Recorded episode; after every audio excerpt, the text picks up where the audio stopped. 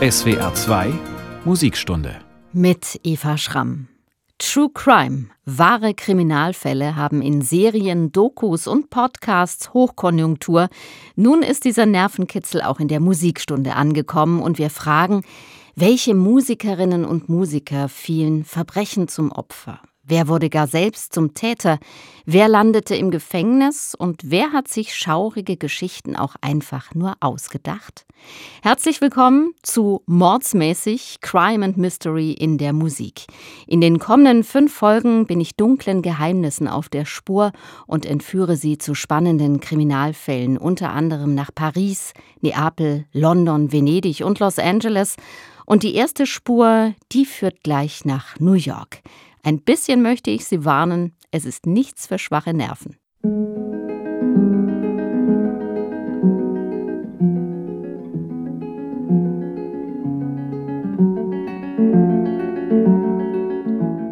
Es ist der 23. Juli 1980. Das Berliner Staatsballett gastiert am Metropolitan Opera House in New York.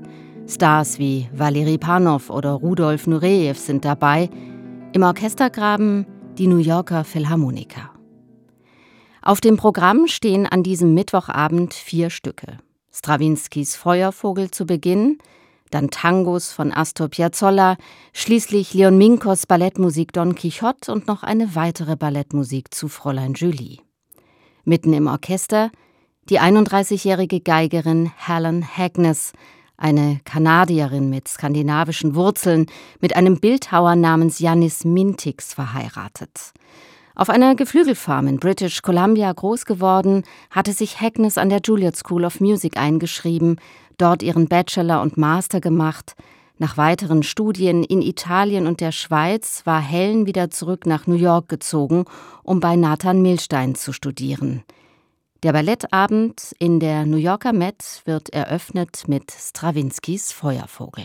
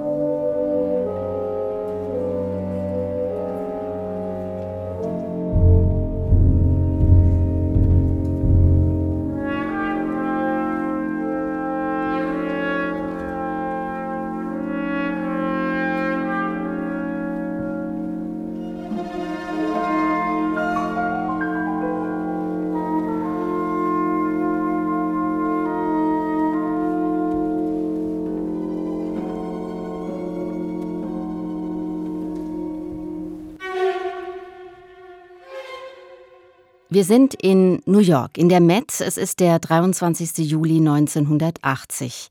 Das Berliner Staatsballett hat zu Strawinskys Feuervogel getanzt.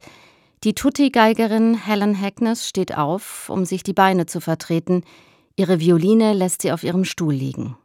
Beim nächsten Programmpunkt, Fünf Tangos von Astor Piazzolla, ist sie nicht dabei. Die große blonde Frau verlässt den Orchestergraben. Sie wird backstage gesehen, als sie sich mit dem Tänzer Valery Panov unterhält. Um 21.30 Uhr kehrt das Orchester in den Orchestergraben zurück, um Leon Minkos Ballettmusik Don Quixote zu spielen. Die Lichter im Publikum, im Auditorium gehen aus. Ein Platz im Orchestergraben bleibt leer. Von Helen Hagness fehlt jede Spur.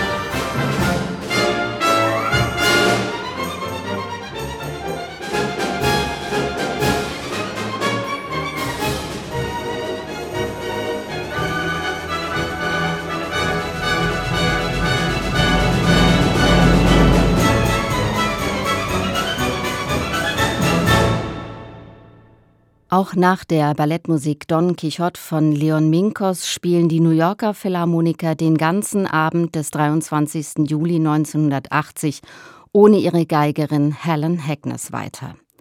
Um 23 Uhr verlassen Tänzer, Musiker und Bühnenarbeiter das Gebäude an der Lincoln Center Plaza. Der Bildhauer Janis Mintix wartet am Bühneneingang auf seine Frau Helen, aber sie kommt nicht. Er geht nach Hause – Stunden später ist ihm klar, dass etwas Schreckliches passiert sein muss. Eine Kollegin bringt Helens Geige, die bis zum Schluss im Orchestergraben auf ihrem Stuhl gelegen hatte. Jannis weiß, Helen würde ihr Instrument nie so liegen lassen. Er ruft das New York Police Department an. Am nächsten Morgen um 8.30 Uhr findet die Polizei in einem Lüftungsschacht des Metropolitan Opera House Helen Hackness Leiche. Details erspare ich Ihnen an dieser Stelle. Die Geigerin war unbekleidet vom Dach des sechsten Stocks des Opernhauses in einen Lüftungsschacht gestoßen worden. Sie fiel 15 Meter tief. Laut Gerichtsmedizin irgendwann zwischen 21 und 22.30 Uhr. Die Befragungen der Polizei beginnen. Ein Elektriker wird verdächtigt. Auch mit Valeri Panov, dem Tänzer, mit dem sich Hecknes in der Pause unterhalten hatte, spricht die Polizei. Eine Ballerina namens Laura Cutler erinnert sich daran, Helen Hackness nach Strawinskys Feuervogel mit einem Mann zusammen im Aufzug gesehen zu haben. Es wird die kostbarste Zeugenaussage sein, denn aufgrund eines Phantombildes gerät der 21-jährige Bühnenarbeiter Craig Crimmins in Verdacht. Und dieser Verdacht erhärtet sich, als die Polizei herausbekommt, dass Crimmins während Teilen der Ballettaufführung verschwunden war. Noch dazu wurde Hackness mit sogenannten Nelkenknoten gefesselt, Knoten, wie sie Bühnenarbeiter gerne nutzen, um Vorhänge zu befestigen. Nachdem auch noch Fingerabdrücke von Crimmins auf dem Dach gefunden werden, von dem Hackness heruntergestoßen wurde, gesteht Crimmins, die Geigerin umgebracht zu haben. Er hatte an jenem Abend versucht, ihr nahe zu kommen, war betrunken. Als sie ihn abblitzen ließ, wurde er gewalttätig und stieß sie in den Lüftungsschacht. Der Prozess gegen Craig Crimmins begann im April 1981. Einen Monat später wurde er des Mordes für schuldig befunden. Nach 40 Jahren Haft wurde er im August 2021 aus der Justizvollzugsanstalt entlassen. SWR 2 Crime and Mystery in der Musikstunde. Nach der nächsten Musik geht es um einen vergleichsweise harmlosen Fall, das verspreche ich Ihnen schon mal, um ein gestohlenes Klavier nämlich. Und der Komponist, den Sie jetzt hören, ist der Täter.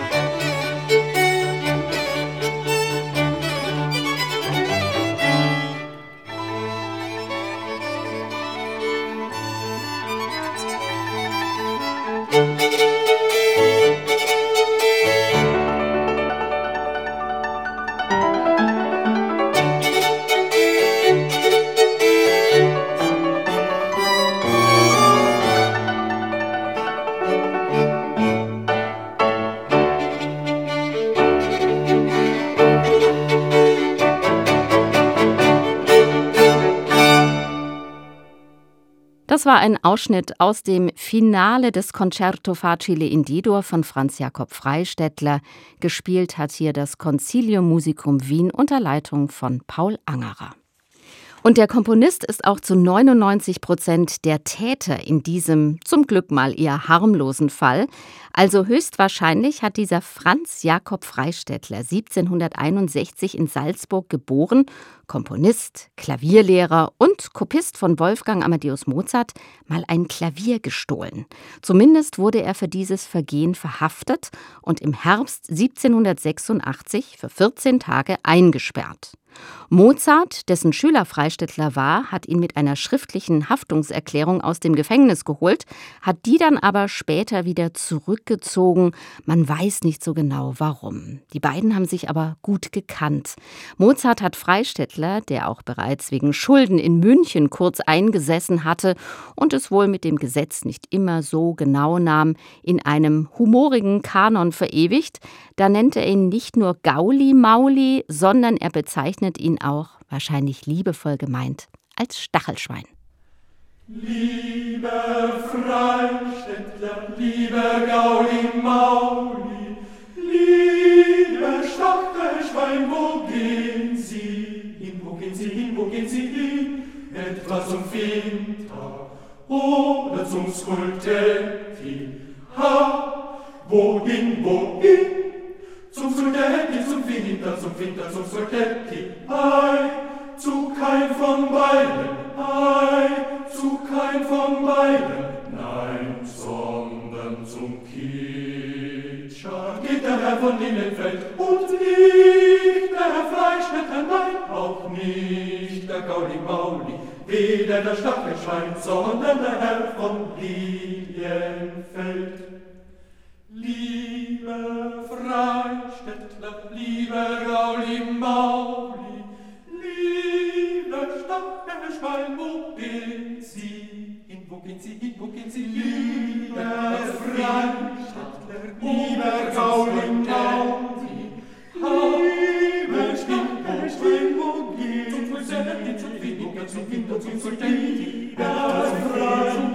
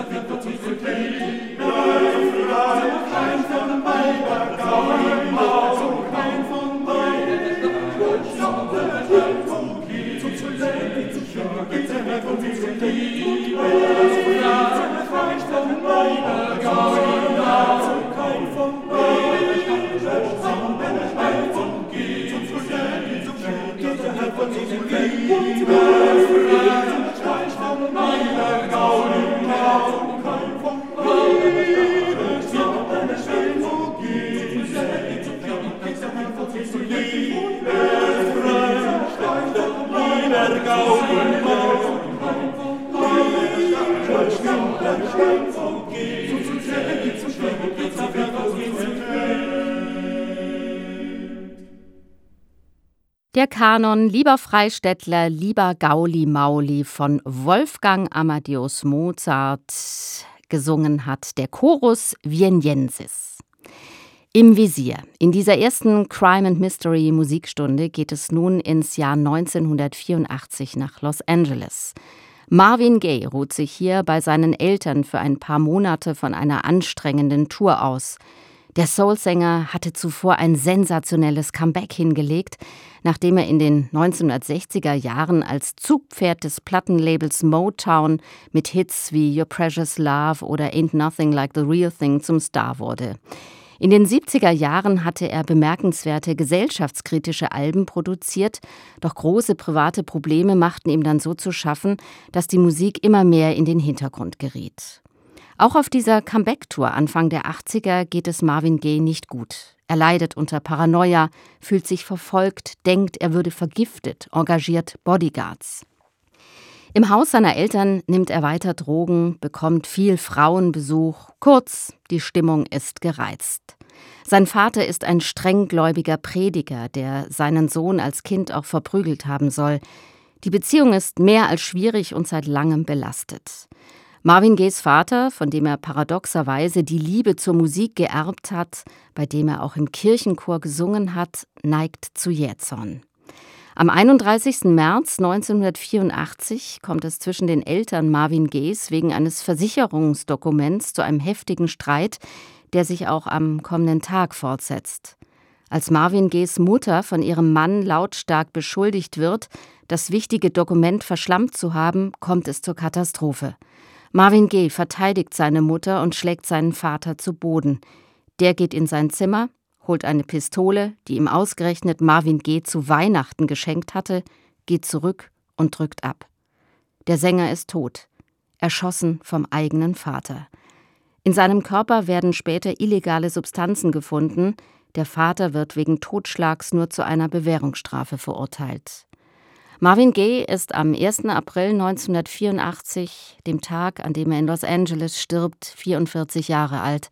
Einen Tag später wäre er 45 geworden.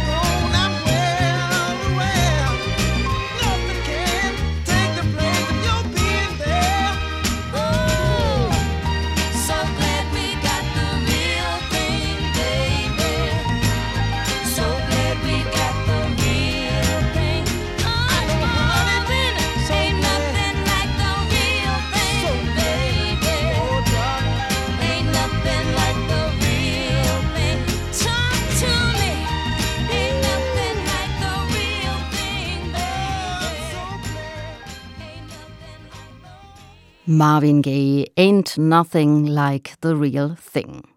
True Crime, wahre Kriminalfälle aus der Musikszene beschäftigen uns heute in der Musikstunde. Und da kommen wir jetzt zu einem Mordfall aus dem Jahr 1983. Es ist ein Verbrechen mit vielen sehr eigenartigen Zufällen. Der kanadische Komponist Claude Vivier ist seit einigen Monaten in Paris. Dort will er eine Oper über den Tod Tschaikowskis schreiben. Vivier ist ein sehr experimenteller Komponist, der sogar eine eigene Sprache erfunden hat, die er auch in seinen Kompositionen verwendet. Seine Musik ist inspiriert von vielen Reisen nach Asien. Als Waisenkind ist Vivier in Montreal aufgewachsen. Er sollte erst Priester werden, wurde während der Ausbildung aber wegen mangelnder Reife mit 18 entlassen und so konnte er seinem Herzenswunsch nachkommen und Musik studieren. Erst in Montreal, dann später in Köln bei Karl-Heinz Stockhausen. Claude Vivier ist homosexuell. In Paris besucht er Schwulenbars und lädt an einem verhängnisvollen Abend im März 1983 einen 21-jährigen jungen Mann zu sich ein. Was Vivier nicht weiß, dieser junge Mann, Pascal Dolson, hat vor wenigen Wochen zwei ebenfalls homosexuelle Männer erschossen, beim Versuch, aus ihnen Geld herauszupressen. Dolson konnte entkommen, und so kommt es, dass Vivier den Mörder zu sich in seine Wohnung einlädt. Man findet den kanadischen Komponisten fünf Tage später erstochen in seiner Wohnung, in einer Blutlache, den Mund voller Zeitungspapier. Dieses Mal wird Pascal Donceron gefasst. Er wird 1986 vor Gericht gestellt und zu lebenslanger Haft verurteilt. Im Jahr 2006 wird er auf Bewährung entlassen, aber nachdem er gegenüber seiner Partnerin und seinem Kind wieder gewalttätig wird, wird er erneut zu lebenslanger Haft verurteilt. Claude Vivier hingegen ist auf dem Friedhof Père Lachaise in Paris begraben. Besonders eigenartig ist, dass sich neben seiner Leiche in der Pariser Wohnung, wo die Tat geschah, eine Kompositionsskizze von ihm mit dem Titel Glaubst du an die Unsterblichkeit der Seele befand. Dieses Stück für drei Synthesizer, Schlagzeug und zwölf Stimmen handelt von einer Person namens Claude, die durch das nächtliche, winterliche Paris irrt und in der Metro auf einen jungen Mann trifft. Nach einer kurzen Unterhaltung sticht der Fremde seinem Gegenüber unvermittelt ein Messer direkt ins Herz. Und genau an dieser Stelle bricht die Partitur ab. Hier die letzte Minute daraus. Je ne pus m'empêcher de le fixer lentement du regard. Je ne pouvais décrocher mon regard du jeune homme. Il semblait qu'il avait été placé en face de moi de toute éternité. C'est alors qu'il m'adressa la parole. Il dit quite boring this metro.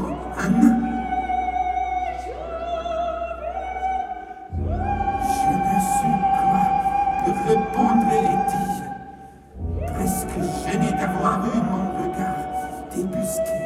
Yes, quite. Alors, tu naturellement, homme vint s'asseoir près de moi et dit My name is Harry. Je lui répondis que mon nom était Claude.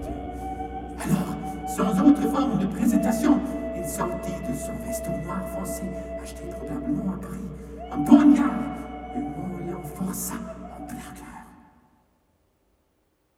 Das war der Schluss des Stücks Glaubst du an die Unsterblichkeit der Seele von Claude Vivier mit der Schola Heidelberg und dem Ensemble Eistissis unter Walter Nussbaum.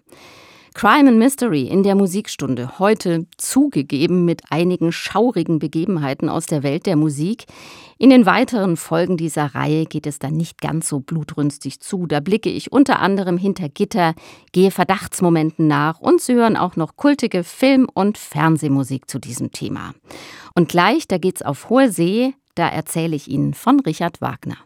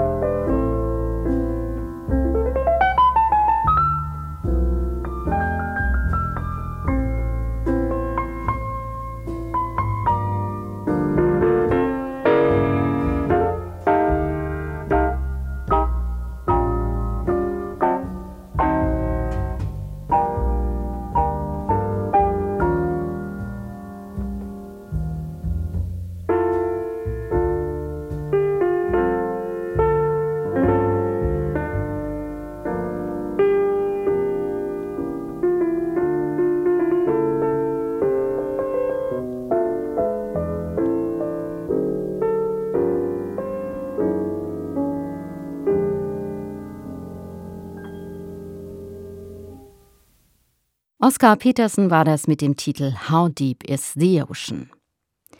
Wussten Sie, dass wir es einem Hund verdanken, dass Richard Wagner seinen fliegenden Holländer geschrieben hat? Einem Hund und auch Wagners Hang, seine vielen Schulden nicht zurückzuzahlen, sondern lieber das Weite zu suchen. Später hatte er ja Ludwig II., der für ihn die ein oder andere kostspielige Rechnung beglich. Im Jahr 1839, da war Wagner Mitte 30, hatte er aber noch keine solch königliche Unterstützung. Und so kam es, dass Wagner Hals über Kopf vor Gläubigern aus Riga fliehen musste. Die Anstellung dort als Kapellmeister am Theater hatte er nach zwei Jahren bereits wieder verloren. Und aus Angst vor seinen Schuldnern hieß es für Wagner mit seiner Frau Minna nun nichts wie weg am besten mit der Kutsche nach Paris. Doch das ging leider nicht, das Paar war nämlich nicht allein, sondern ein großer schwarzer Neufundländer namens Robber gehörte zur jungen Familie. Robber passte nicht in die Kutsche und so entschied Wagner samt Frau und Hund als blinder Passagier auf einem Schiff namens Thetis von Riga nach London zu schippern. Am 19. Juli 1839, es ist ein Freitag, da beginnt die Schiffsreise. Wagner hat den Kapitän des Schiffes überreden können, ihn samt Anhang heimlich und ohne Passkontrollen mit nach London zu nehmen. Die Schiffsüberfahrt dauert aber fast dreimal so lang wie üblich. Wegen einer riesigen Welle zwischen Dänemark und Schweden fällt die Galionsfigur, eine hölzerne Darstellung der Nymphe Thetis, ins Wasser und später wird das Schiff samt der Besatzung, heimlichen Passagieren und dem vielen Hafer an Bord beinahe kentern. Die Wagners sind froh, als sie schließlich samt seetauglichem Robber in London ankommen. Und ja, zehn Jahre später verschwindet das Schiff Thetis tatsächlich unter ungeklärten Umständen. Nochmal Glück gehabt. Und ein Gutes hatte diese so stürmische, höchst illegale Seereise Wagners. Er fand auf stürmischer See nämlich die Inspiration zu seiner Oper Der fliegende Holländer. Daraus hören Sie jetzt das Lied des Steuermanns aus dem ersten Akt mit Gewitter und Sturm aus fernem Meer. Ach übrigens, Robber, der Neufundländer, lief den Wagners wenig später in Paris davon.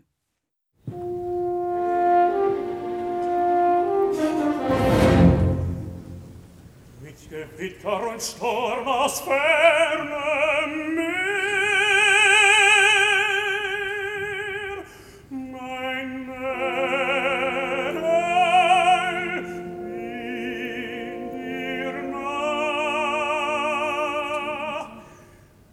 O Turm, hohe Flut vom Süden,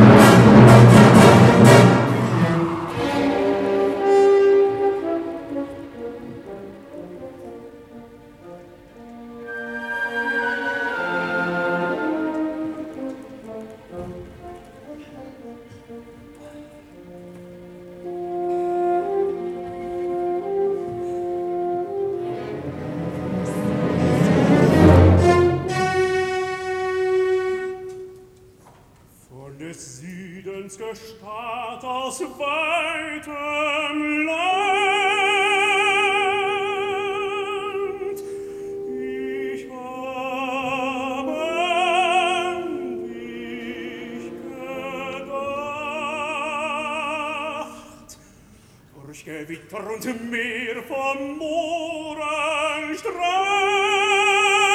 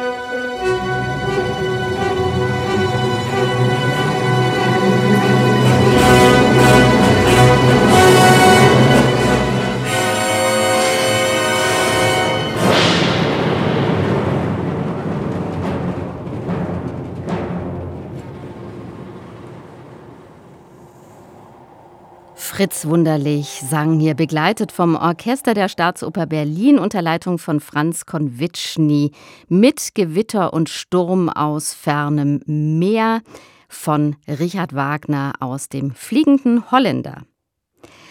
Und nun zu einem weiteren Mordfall der Musikgeschichte. Bisher habe ich Fälle aufgezeigt, wo Musikerinnen und Musiker die Opfer waren, aber es gibt auch Täter.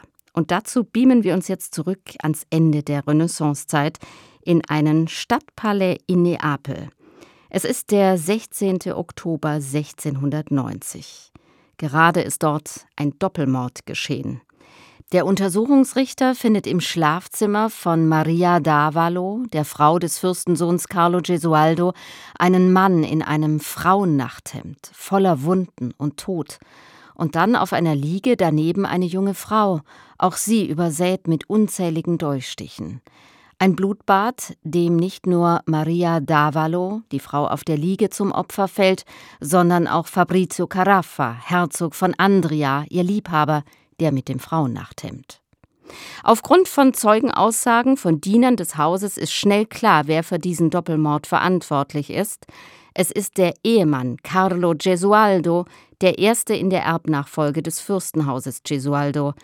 Er hatte vorgegeben, auf Jagd zu gehen und nachts nicht nach Hause zu kommen. Ein Hinterhalt, denn er verdächtigte seine Frau schon lange fremd zu gehen, und so ertappt er sie auf frischer Tat. Zusammen mit drei Helfern stürmt er das Schlafzimmer seiner Frau und richtet ein Blutbad an. Angeklagt wird Carlo Gesualdo deshalb nicht, aber er verschwindet trotzdem aus Neapel, zieht sich auf seine Burg im Landesinneren von Kampanien zurück, lässt die Wälder ringsherum roden, weil er sich vor Angriffen fürchtet. Immerhin hat er zwei Mitglieder aus sehr angesehenen Fürstenfamilien umgebracht. Die Avalos, die Familie seiner ermordeten Frau, übrigens seine Cousine, kamen ursprünglich aus Spanien, herrschten lange Zeit auf Ischia und die Carafas, die Familie des Geliebten seiner Frau, hatte Verbindungen bis ganz nach oben, stellten sogar mal einen Papst. Belangt wurde Carlo Gesualdo letztendlich nie für diesen Doppelmord, den er da auf dem Gewissen hatte, ob er nun selbst Hand angelegt hat oder morden ließ. Er fing danach vielmehr an zu komponieren. Madrigale, mehrstimmige Vokalstücke, voller Schmerz, ungewöhnlichen Harmonien, Dissonanzen und Reibungen, was da in seinem Inneren vorging, bleibt Spekulation. Hier eine Kostprobe aus seinem Schaffen, aus den Tenebrae-Responsorien, die Gesualdo für die Karwoche geschrieben hat, eine Art Klagelied.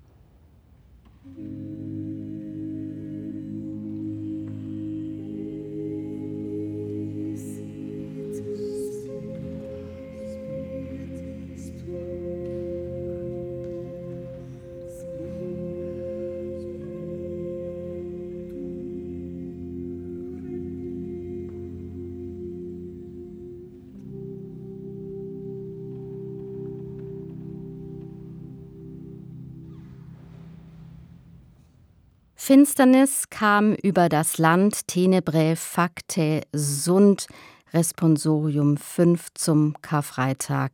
Ein Stück von Carlo Gesualdo, hier gesungen von den Nordic Voices. Das war eine Live-Aufnahme aus dem Jahr 2013 aus der Seminarkirche in Mainz. Übrigens, Igor Strawinski, mit dessen Feuervogel diese erste Kriminalfolge der Musikstunde begonnen hat, war neugierig auf Carlo Gesualdo. Er hat im Sommer 1956 die Burg Gesualdos im Süden Italiens besucht, hat geforscht und auch drei Werke von ihm zu Ende komponiert, denen noch einzelne Stimmen gefehlt hatten. Im Visier, die erste Folge von Mordsmäßig Crime and Mystery in der Musik. Der letzte Mordfall heute ist einer, der letztendlich nie ganz geklärt wurde, zu dem es auch unterschiedliche Erklärungen und Versionen gibt. Die Frage lautet hier, wie und warum starb Sam Cooke? Sam Cooke, der seine professionelle Karriere 1950 als Leadsänger der Gospelgruppe The Soul Stirrers begonnen hatte, Ende der 1950er Jahre als Solosänger den Durchbruch schaffte, der als erster afroamerikanischer Sänger ein eigenes Plattenlabel gründete und somit eine einigermaßen selbst geplante und selbst verantwortete Karriere starten konnte, mit Hits wie Wonderful World, Sad Mood oder Twisting the Night Away. Dieser Sam Cooke also hält am Abend des 11. Dezember 1964 mit seinem Ferrari vor einem Motel namens Hacienda in Los Angeles. Neben ihm die 22-jährige Eliza Boyer, die er am selben Abend im Restaurant Martonis kennengelernt hat. Die beiden checken im Motel ein. Was dann geschieht, ist bis heute nicht klar. Was man sicher weiß. Zwei Anrufe gehen an diesem Abend in der Notrufzentrale der Los Angeles Police ein. Der erste stammt von Eliza Boyer, die sagt, sie sei gerade nur knapp einer Entführung und Vergewaltigung entkommen. Nur wenige Minuten später dann ein weiterer Notruf. Eine Evelyn Carr Besitzerin des Hacienda Motels, erzählt, dass sie soeben mit ihrer Angestellten Bertha Franklin im Motel telefoniert und dabei mit angehört habe, wie es zwischen Franklin und einem Gast zu einem heftigen Streit gekommen sei. Dabei sei ein Schuss gefallen. Als die Polizei eintrifft, findet sie in Bertha Franklins Rezeptionsbüro einen leblosen Mann auf dem Boden, der nur mit einem Sakko bekleidet ist. Es ist der 33-jährige Sam Cooke, einer der bekanntesten Sänger der USA. Was ist in der Zeit zwischen der Ankunft von Cook und seiner Begleitung Boyer sowie dem Eintreffen der Polizei geschehen? Laut Bericht der Polizei folgendes. Cook soll versucht haben, mit Boyer im Motel Sex zu haben. Er soll sie aufs Bett geworfen und ihr das Kleid zerrissen haben. Als er daraufhin ins Bad geht, soll Boyer die Flucht aus dem Zimmer gelungen sein wobei sie seine Kleidung mitgenommen hat, aus Versehen. Cook rennt daraufhin zur Rezeption zu einer gewissen Martha Franklin, bei der er sich nach Boyer erkundigt. Als er keine Information erhält, wird er handgreiflich. Franklin greift zur Waffe und schießt in Notwehr, wie sie später aussagt, auf Cook. Und so wird der Fall später auch offiziell eingeschätzt: Totschlag aus Notwehr. Doch es gibt nach wie vor Fragen und komische Zufälle bei diesem scheinbar geklärten Fall. Ein Beispiel: Warum nahm Eliza Boyer Sam Cooks Kleidung mit, in der sich zufällig 5000 Dollar befanden?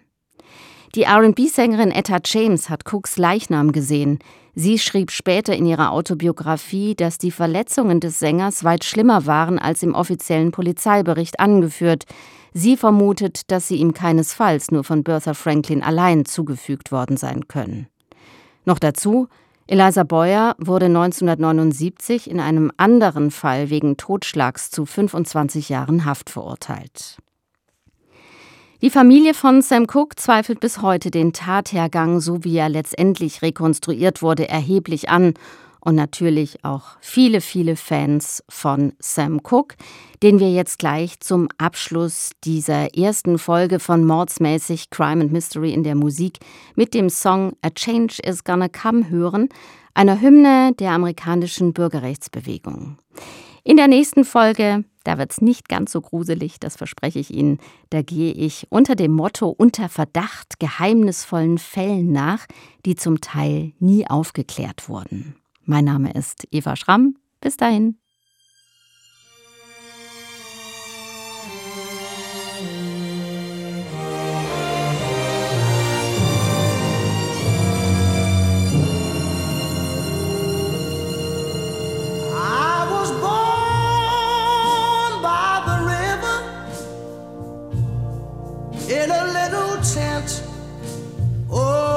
Just like the river I've been running ever since. It's been a long, a long time coming, but I know a change gonna come. Oh, yes, it will. It's been too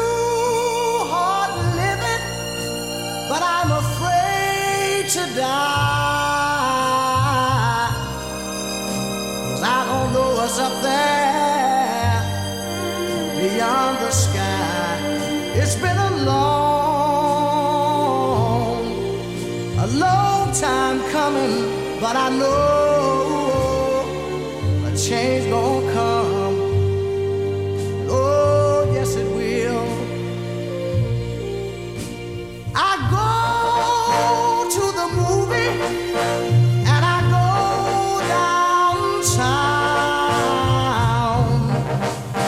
Somebody keep telling me don't hang around. It's been a long, a long time coming, but I know a change gonna come. Oh, yes, it will. Then I go to my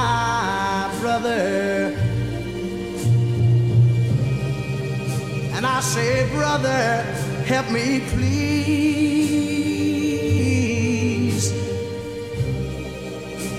But he winds up